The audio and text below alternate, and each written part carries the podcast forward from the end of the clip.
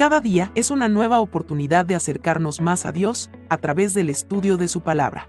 Bienvenidos a su espacio de devocional diario, Jesus is Life. Bienvenidos a disfrutar de la palabra del Señor en el libro de Jeremías capítulo 29. Clamemos por el bienestar del mundo. Esto dice el Señor de los ejércitos celestiales, Dios de Israel a los cautivos que él desterró de Jerusalén a Babilonia. Edifiquen casas y hagan planes para quedarse. Planten huertos y coman del fruto que produzcan. Cásense y tengan hijos. Luego encuentren esposos y esposas para ellos para que tengan muchos nietos. Multiplíquense, no disminuyan, y trabajen por la paz y prosperidad de la ciudad donde los envié al destierro. Pidan al Señor por la ciudad, porque del bienestar de la ciudad dependerá el bienestar de ustedes. Cuando una persona se encuentra en un lugar en contra de su voluntad, no se siente cómoda y por nada del mundo trataría de hacer algo que pueda beneficiar al lugar donde se encuentra. Este sentimiento fluía del corazón del pueblo hebreo al encontrarse en contra de su voluntad en las tierras del imperio babilonio. Ellos esperaban impacientemente que el Señor los liberara y los llevara nuevamente a las tierras que les había dado a sus antepasados.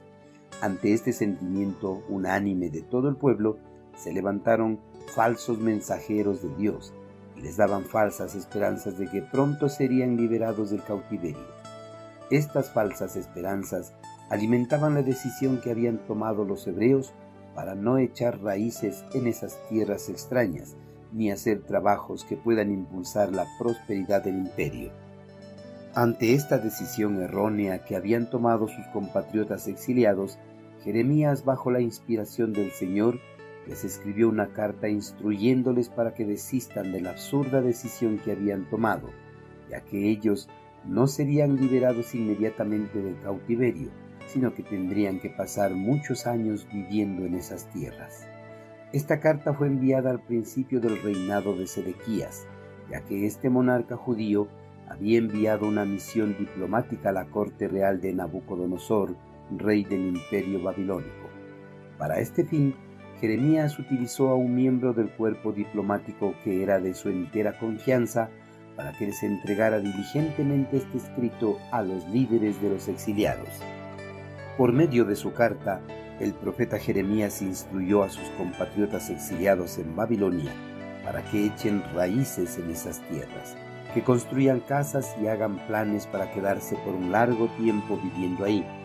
Además, les instruyó para que plantasen huertos y comieran de los frutos que produjeran.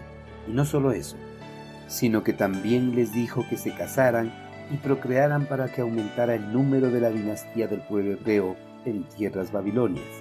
El Señor anhelaba que su pueblo escogido no se pierda en el exilio sino que se multiplicasen para repoblar nuevamente la tierra de sus ancestros después del cautiverio.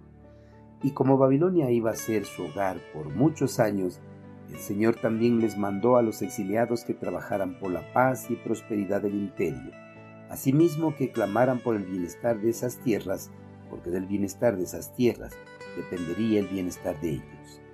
Estas últimas instrucciones dadas por el Señor posiblemente fueron mortificantes para los exiliados judíos, ya que ellos no anhelaban el bienestar del pueblo que los mantenía cautivos. Pero el Señor con estas instrucciones quería que su pueblo escogido entendiera que si las cosas marchaban bien para Babilonia, también les iría bien a ellos en todo. Queridos hermanos, nosotros no somos muy diferentes al pueblo hebreo que se encontraba exiliado en el territorio babilonio porque como el pueblo redimido por la sangre de Cristo, en esta tierra somos extranjeros y peregrinos, pues este mundo no es nuestra morada final. Nuestra morada eterna se encuentra en el reino celestial junto a nuestro amado Redentor.